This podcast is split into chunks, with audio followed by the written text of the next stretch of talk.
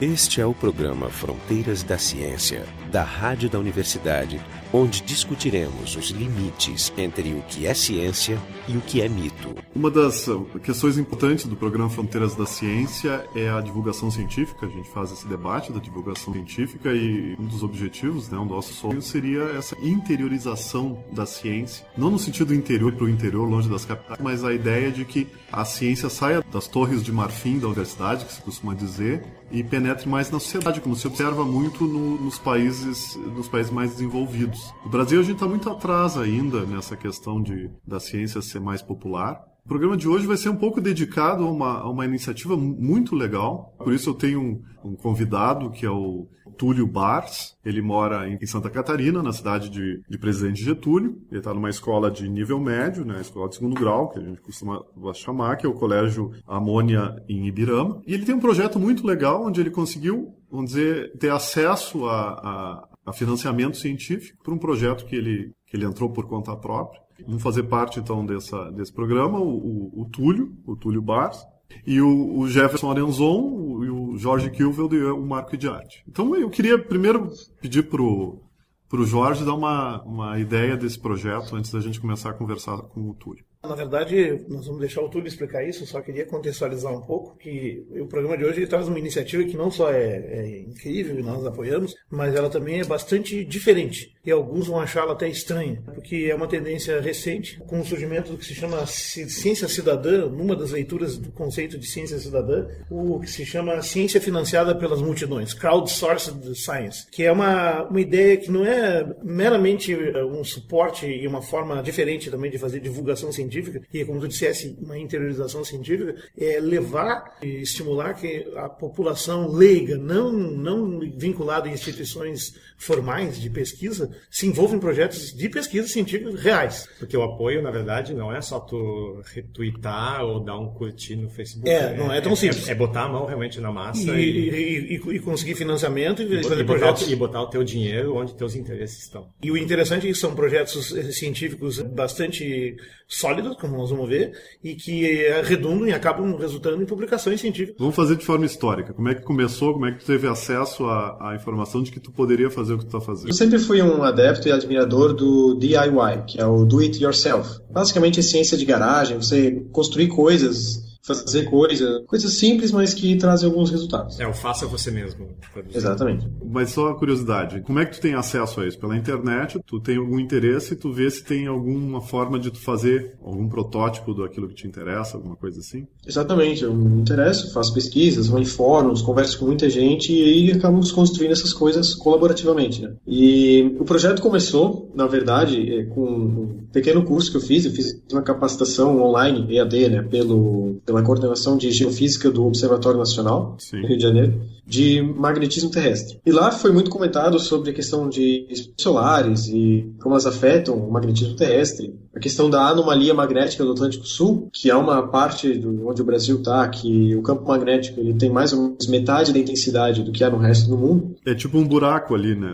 É como se fosse um buraco, realmente, um buraco na intensidade desse campo, porque o, o centro magnético da Terra está deslocado em relação à Austrália. Então, digamos lá, consequentemente, a gente tem um campo um pouco mais forte. Eu sempre também tive muito interesse por astronomia, na verdade, ciências em geral, mas astronomia sempre me fascinou bastante, desde pequeno. Então, eu acho que eu acabei juntando isso e na verdade, no dia 10 de dezembro de, do ano passado, eu estava fazendo observação do céu olho nu e vi o Hubble. Fui passando o Hubble, conferi, vi que era o Hubble e tal, e isso me despertou uma grande curiosidade. Fui pesquisar um pouco mais sobre o, como que ele sofria passando aqui na anomalia magnética, né, o que, que, acontecia, e vi que isso ainda, as pesquisas ainda nessa, nessa área da anomalia magnética, elas são um pouco novas. E eu quis fazer alguma coisa sobre isso. quis tentar... Onde é que onde é que está a anomalia, geograficamente? Tivesse projetar é. ela no, no Brasil, no, no, no... Olha, a região sul do Brasil, pegando um, parte da, do Atlântico Sul inteiro, ela, ela vai se deslocando, né? Ela começou na África e agora ela está aqui em Em 400 anos ela se deslocou da África até o sul do Brasil. É porque existe uma, um, um movimento né, também do, do centro do, do, eixo magnético, mas é interessante Exato. que essa, essa anomalia, essa região aqui, ela é conhecida.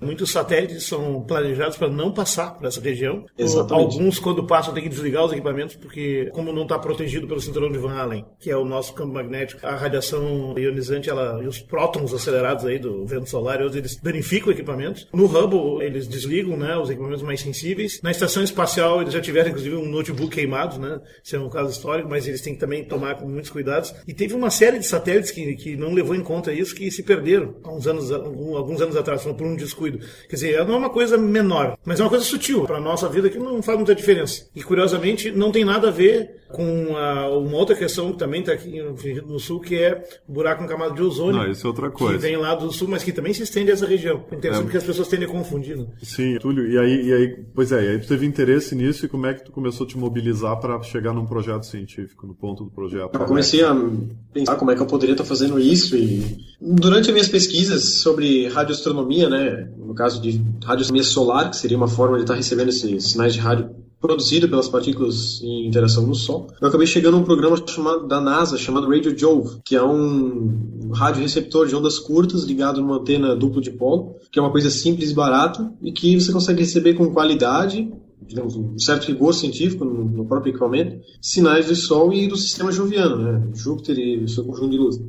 Esse é um, é um, equipamento que tu pode montar, é isso? Na verdade, aí, a NASA ajuda eu, a montar e até com, uh, eles cedem equipamento. É, isso justamente. Eu acabei enviando essa proposta, projeto básica, para a Society of Amateur Radio Astronomers, que é a SARA, que ela tem um forte vínculo com a NASA, e eles lá me conseguiram um, um subsídio, um grant, de, desse radiotelescópio. Então, logo depois eu, eu acabei conseguindo também de, da Universidade de Stanford, um equipamento também, que é um receptor de, de VLF, né, é de ondas curtas. E como é que tu te apresentasse para esses lugares para que eles entendessem que tu estava querendo alguma coisa séria, que não era uma brincadeira? Como é que porque as instituições têm que proteger os financiamentos dela. Como é, como é que foi essa interação? É, foi, eu acho que eu tive grande sorte, talvez eu consegui chegar nas pessoas certas. Mandei os e-mails, disse que eu era realmente um aluno de ensino médio, eu gostava, sempre gostei muito de astronomia e tal, vivia nessa área da anomalia e gostaria de estar fazendo esse tipo de estudo. E foi, um foi mandando e-mail pro outro, foi encaminhando, vieram falar comigo e tal, e no final e me tu... mandaram equipamento quatro dias depois. E depois logo com Stanford também consegui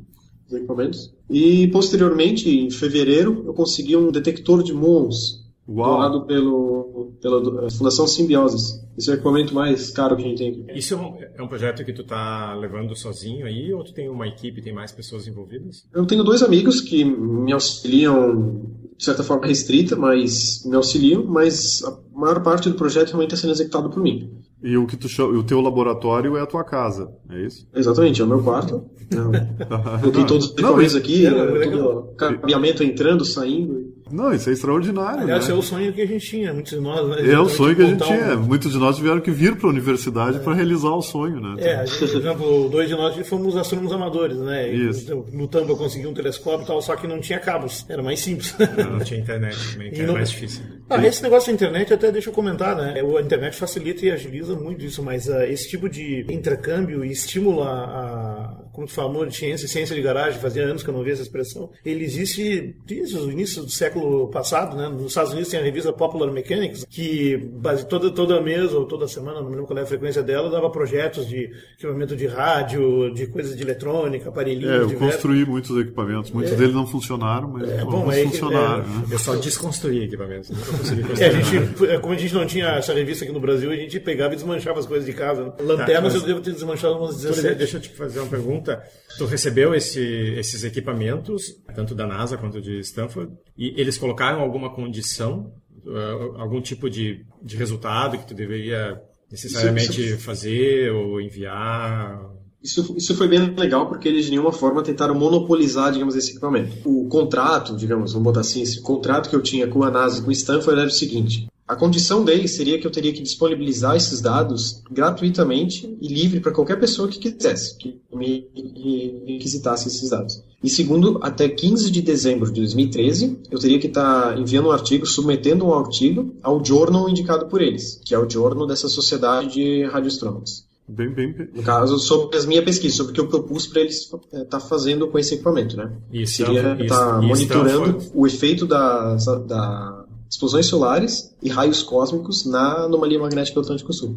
E o equipamento que tu recebeu de Stanford, eles colocaram alguma condição? Não. É exatamente o mesmo, porque eu consegui, Ah, é digamos, mesmo. pela mesma é, enti- entidade mediadora. E esses equipamentos são. é, Como é, que, como é que tu consegue aferir a qualidade dos dados que tu tá tirando? Por exemplo, são equipamentos de primeira linha e tu sabe que teus dados são bons ou como é que tu sabe isso? É, eu tenho dois calibradores e tudo mandado por eles, é, são blindados e, e servem para fazer teste da, da própria montagem do equipamento, porque, digamos, o receptor da NASA, o radiotelescópio em si, eu tive que montar uma parte dele, né? Soldar, fazer todo, soldar as placas, soldar tudo. Então a gente usa esses dois, esses dois calibradores, os filtros e o software para estar aferindo a qualidade. Aí eu confiro tudo com dois espectrogra- três espe- espectrogramas de um é do Havaí, outro é de, da Espanha e outro é da, da Flórida, sobre os dados que eles estão recebendo em tempo real. E eu vou ferindo com aquilo que eu estou recebendo. A questão do ruído, porque tu tá na cidade, né? Não tem muito ruído. Eu, eu não sei qual é a faixa de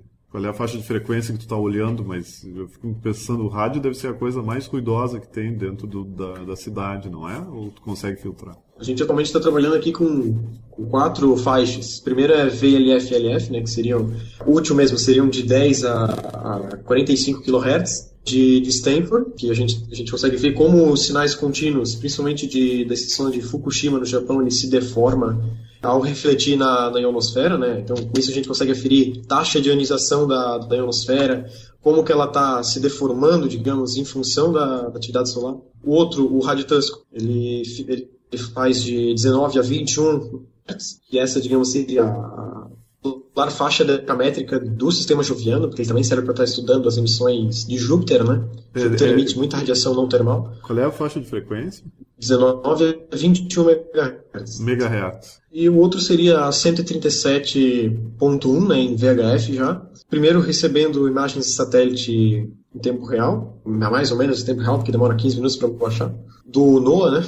E imagens de satélite meteorológico. E também para tá, a gente a gente já tenta ferir a- se, uma, se a comunicação está sendo com equipamento de rádio amador mesmo, se a comunicação está sendo muito afetada durante uma tempestade magnética. Ah, que interessante. E uma coisa, eh, tu, tu sabe quantos projetos parecidos com esse existem na- nessa região que a gente está? Ou tu é o primeiro, o único? Na verdade, que assim, que a NASA tá fazendo esse tipo de coisa, eu sou o primeiro. E esse, esse detector de muons, esse tipo aqui, eu também sou o único que tem no Brasil. Mas existem outros projetos bem semelhantes, estão sendo executados há bastante tempo, pelo, pelo, principalmente pelo INPE, pela UFSM, É aqui no. Eles monitoram. isso também com ionossondas. Na, na Faculdade Integrada Espírita em, no Paraná, também eles têm algumas ionossondas que eles fazem esse, esse tipo de teste. Só que minha iniciativa ela tentou combinar mais, digamos, mais mais tipos de dados simultâneos. Então, ao invés de eu só ver, digamos, como a, a ionosfera tá, como as taxas de ionização da ionosfera estão se alterando, eu também vou ver como que as emissões decamétricas do Sol, ou seja, aquelas a 20 MHz mais ou menos, elas estão elas estão se estão acontecendo. Eu pela internet eu consigo ver como outros lugares do mundo estão recebendo. É isso que E eu- tu, tu consegue, e tu pelo- consegue em paralelo ver o que, que tá, o- quais os outros laboratórios estão tirando para ver se é coerente com o que tu tá vendo também. Né? Exatamente. Vocês têm uma rede, então. A gente está conectado numa rede da própria NASA e outra de Stanford, onde a gente afere todos os dados coletados. E o, o terceiro seria com o detector de muons, ver como os raios cósmicos estão sendo defletidos pela ação do vento solar. Assim, tu consegue ver mais moons entrando, mais é isso, tu faz contagem da quantidade, da taxa, né? É isso. Exatamente. E a gente afere com um que tem em São Martinho da Serra. Então, também. Explica esse negócio dos mons aí. Os muons são resultado de, da ação de raios cósmicos, que vem de, principalmente, assim, estima-se ainda, não tem uma, uma origem 100% comprovada, que são de explosões supernovas, né, estrelas supermassivas chegam no fim, elas colapsam, uma quantidade de gás muito grande de quente fica dentro, elas acabam explodindo. Nisso elas liberam raios cósmicos, eles são prejudiciais a astronautas, cosmonautas que estejam em órbita, eh, aviões, né, esses pilotos, passageiros de aviões que estão em uma altitude maior. Mas quando eles entram na, na, na ionosfera, principalmente, eles acabam reagindo, os, é, os íons que estão lá, e gerando esses muons. E esses muons acabam descendo da, atmosfera e isso que se detecta aqui embaixo. E esses, esses projetos que tu tem em andamento, tu não tem colaboração com nenhuma das universidades próximas, a Federal de Santa Catarina? Ou... Não, eu não tenho. Eu tenho a colaboração com a, com a Universidade do Arizona. Eu tenho, digamos, esse projeto está sendo executado com um pesquisador de lá, que é o Dr. Vitor Herrero. Ele, ele, inclusive, ele foi um dos engenheiros que ajudou a. Foi tipo um, um headmaster, um, um, dos principais na montagem do VLA, é aquela é, Very Large Array do México, Novo México. Uhum. Vocês já ouviram falar? Sim, sim. É, várias né, de radioastronomia. Então, ele foi um dos engenheiros responsáveis pela montagem. Então, ele justamente está ajudando nesse projeto. Esse, esse é o que aparece no Contato, né? É, aquela Isso, exatamente, de, de aquele mesmo. No filme, no filme Contato. Esse é o programa Fronteiras da Ciência. A gente está aqui com o, o Túlio Barz e a gente está discutindo o, esse, esse projeto Alexa. Túlio, esse, esse equipamento, no momento que tu terminar esses projetos que estão em andamento, tu já tem projetos antevistos, né, outras aplicações desse mesmo equipamento? Na verdade, eu vejo isso como um projeto ininterrupto. Eu quero tocar ele até quando eu puder. Justamente por esse, essa falta de ligação que eu tenho com uma instituição, dar essa liberdade de poder estar tá tocando ele para quando eu puder. Mas eu gostaria muito de que quando eu não pudesse mais estar tá executando ele, eu pudesse estar tá encaminhando isso para quando é outras é, pessoas, outros pesquisadores. Quando é que tu começou a fazer a tua coleta? Vamos dizer que quando é, quando é que tu disse que teu laboratório começou a coletar dados? Quando é que foi isso? Foi. Quando é que tu abriu a champanhe? Olha, eu acho que não pode, não pode. Né? 15 de fevereiro. 15 de fevereiro desse ano. Por aí, é, exatamente. Ah, então e tem... a preparação, todo o processo de reunião do equipamento. é, o que mais, na verdade, o que mais prejudicou foi a retenção dos equipamentos na receita, né? É, isso eu ia perguntar, mas não vou nem entrar no assunto é, que é deprimente. Mas, mas então tu demorou quanto tempo para ter ele pronto desde que tu, que tu, que tu começou? Que tu descobriu que tu ganhou os equipamentos? Dois meses. Eu demorei dois meses de, de mandar um e-mail para a NASA e tá com ele funcionando aqui. Não, isso é extraordinário. Mas começou quando isso ano passado? Sim, ele falou em dezembro, foi quando ele teve a. Eu, eu mandei um e-mail para a NASA dia 12 de dezembro. Dia 16 de janeiro, um domingo, eu tinha o código de rastreio do radiotelescópio. Uau, extraordinário. Há pouco houve uma tempestade solar grande, né? É a maior já registrada esse ano. O que tu pode nos dizer sobre ela? Tu detectou é, alguma coisa? A gente, digamos, recebeu essa... sentiu isso, né? Principalmente pelo, pelo SDO. O que, que é o SDO? O SDO é o Solar Dynamics Observatory. Ah, então, sim. Sonda da NASA, que, que observa o Sol ininterruptamente, ele tá... Digamos, o, o nosso dado coletado faz parte da rede que, que calibra, digamos, esse SDO. Tem também o estéreo, que são duas sondas que estão é, exatamente opostas em relação ao Sol e conseguem estar tá vendo tridimensionalmente como que ele está se comportando. Então, com isso, a gente consegue, conseguiu ver que, foi, apesar de ter sido a maior registrada, acabou vindo realmente essa CME, que é essa liberação de, essa ejeção de massa coronal vem em direção à Terra, só que não foi tão, tão intenso quanto se estimava no, nas piores estimativas. Chegou a sair no jornal coisas que assustaram pessoas. Chegaram a me perguntar: poxa, será que a gente vai ter que, é que sol, tomar alguma providência? O, nosso Sol ele é, ele é, ele é bastante estável. Né? As, as, flutuações são, são de poucos por, por cento. Mesmo que fosse a, a, maior tempestade registrada, ela é poucos por cento acima da, da média. O que tu ia dizer, tu? O Sol varia 0,1% ao longo do ciclo dele.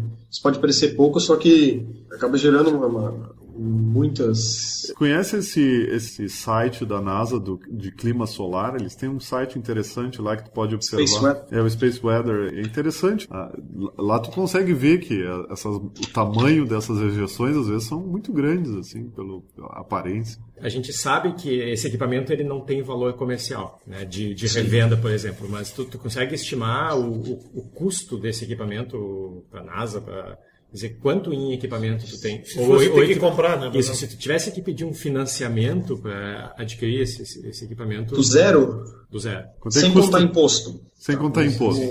O, o radiotelescópio com os calibradores e o software, sem, é, sem a montagem da antena, eu estimo que 300 dólares.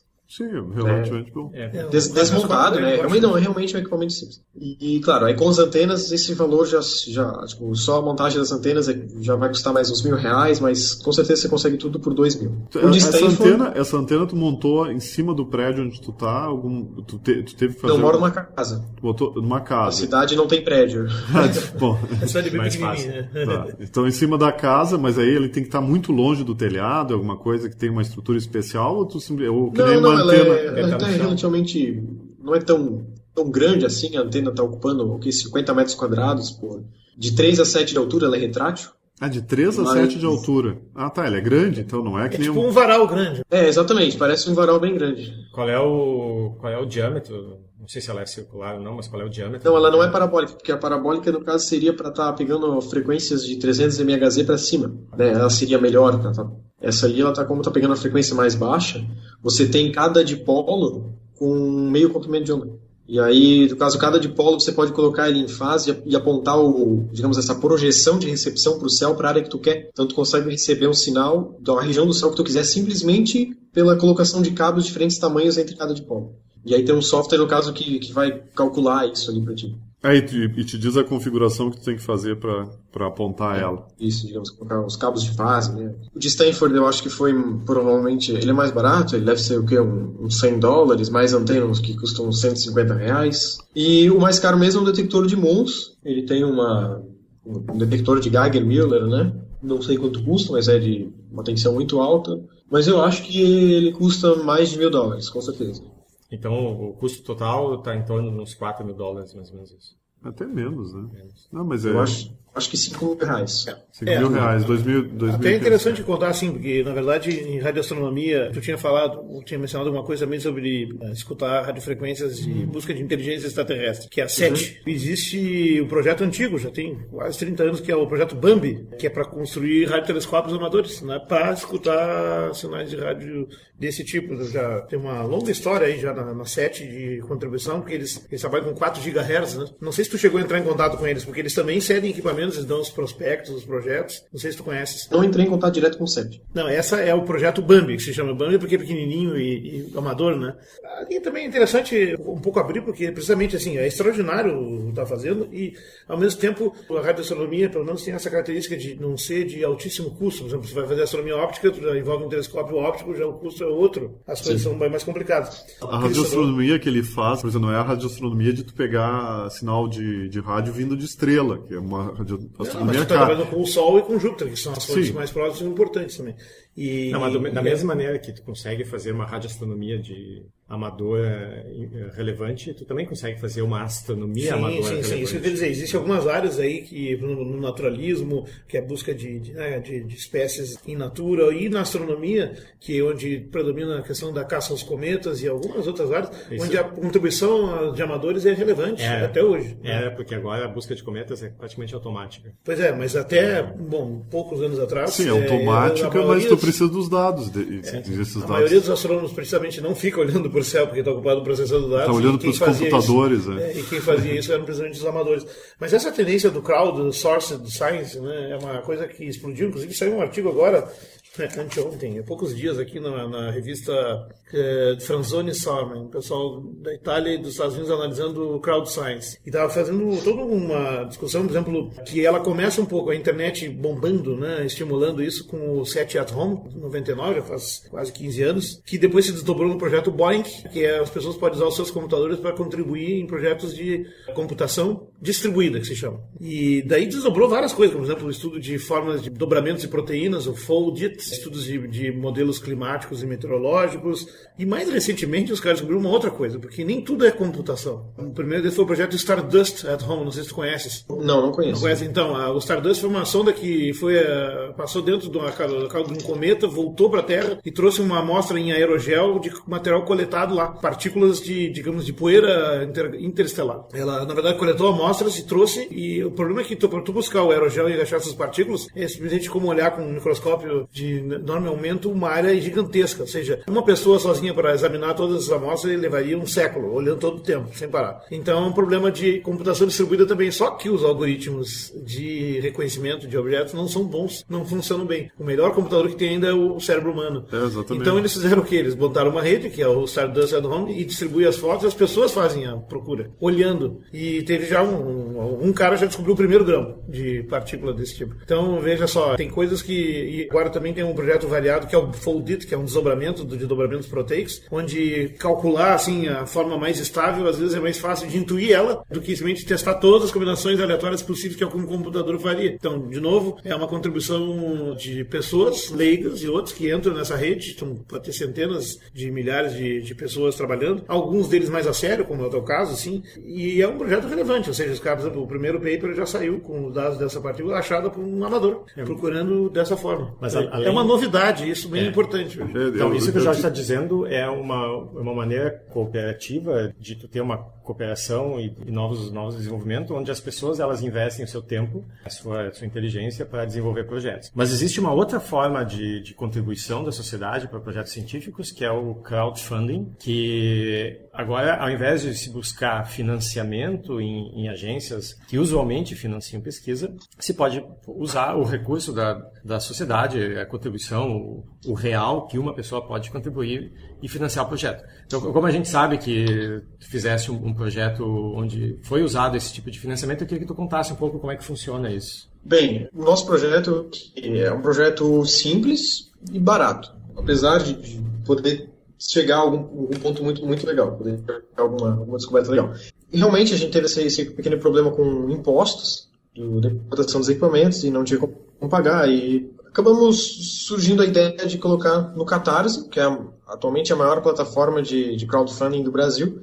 Os caras já giraram 7 milhões de reais. E se, se isso parece muito, o Kickstarter, que é o original americano, já girou mais de, de meio bilhão de dólares. Então, foi muito legal. Uh, acho que você tem contato com muitas pessoas, muitas pessoas que acabam, por exemplo, não te, te dando diretamente o dinheiro, mas te dando um computador ou te dando a recomendação de falar com tal pessoa.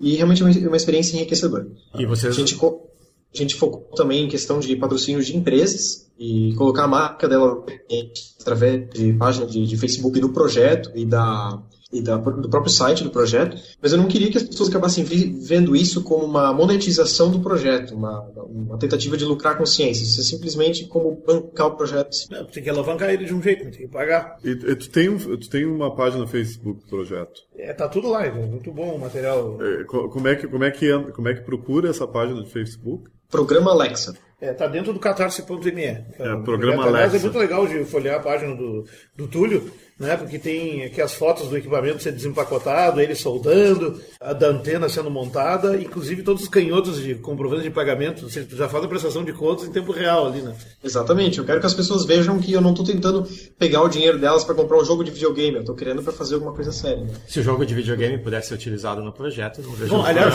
ah, com certeza. Voltando a esses projetos ali, tem um eh, desse, desse do Foldito, na verdade, ele é um game. Ele foi, foi transformado num jogo e as pessoas jogam brincando de dobrar elas e assim encontram os, os algoritmos mais rápidos. Tem um outro que chama Galaxy Zoo, que faz identificação de galáxias, da de, cataloga. É, de catalogação, porque já observaram mais de um milhão e meio de novas galáxias foram catalogadas dessa forma. Planet Hunters tem sete quests, Solar, Stormwatch, busca de tempestades solares, tem um de redes neurais, tem um de análise de cantos de baleias, né, canções de baleias, tem o de reconhecimento de aves, outro de, de morcegos, quer dizer, tem vários projetos bem interessantes e, e, veja, até algumas agências já estão colocando recursos nisso, o que é uma descentralização um pouco surpreendente para quem está no meio acadêmico. Como assim? Uma pessoa não vinculada a uma instituição, sem credenciais, sem titulação, né? Sim, sim, mas vai ganhar recursos. Então mas há uma, é uma lógica ideia... do mérito, da meritocracia que está sendo desafiada aqui. Uma descentralização saudável, interessante. Sim, mas, a, seja, mas ainda, eu, diria, ainda eu diria na meritocracia. Não, eu, eu diria que, assim, que a, a, é, meritocracia não, tá... não titular, não formal. É, não, mas a meritocracia está sendo, tá sendo, uh, vamos dizer que os aspectos da meritocracia estão sendo levados em conta, estão sendo mais levados em conta, sim, do que quando tu diz que uma pessoa tem que estar numa instituição, porque quando tu diz que a pessoa tem que estar numa instituição, não é meritocracia, sim. é o princípio da autoridade. É, sim, sim, é uma ou que, variante ou que um doutorado automaticamente te garante. Dá, é, é, é, perfeito é, qualificar isso. Exatamente. a é a dos... qualidade do trabalho que é mais importante do que os títulos é, de quem faz Mas na verdade não é isso que impera dentro do sistema não, formal. Vamos dizer que a natureza do sistema para ele funcionar na prática, tu tem que usar um pouquinho de autoridade. E sim, Túlio... até pra, só para citar como exemplo, bem rapidamente, assim, ó, as pessoas não sabem, o Charles Darwin e o Gregor Mendel eram considerados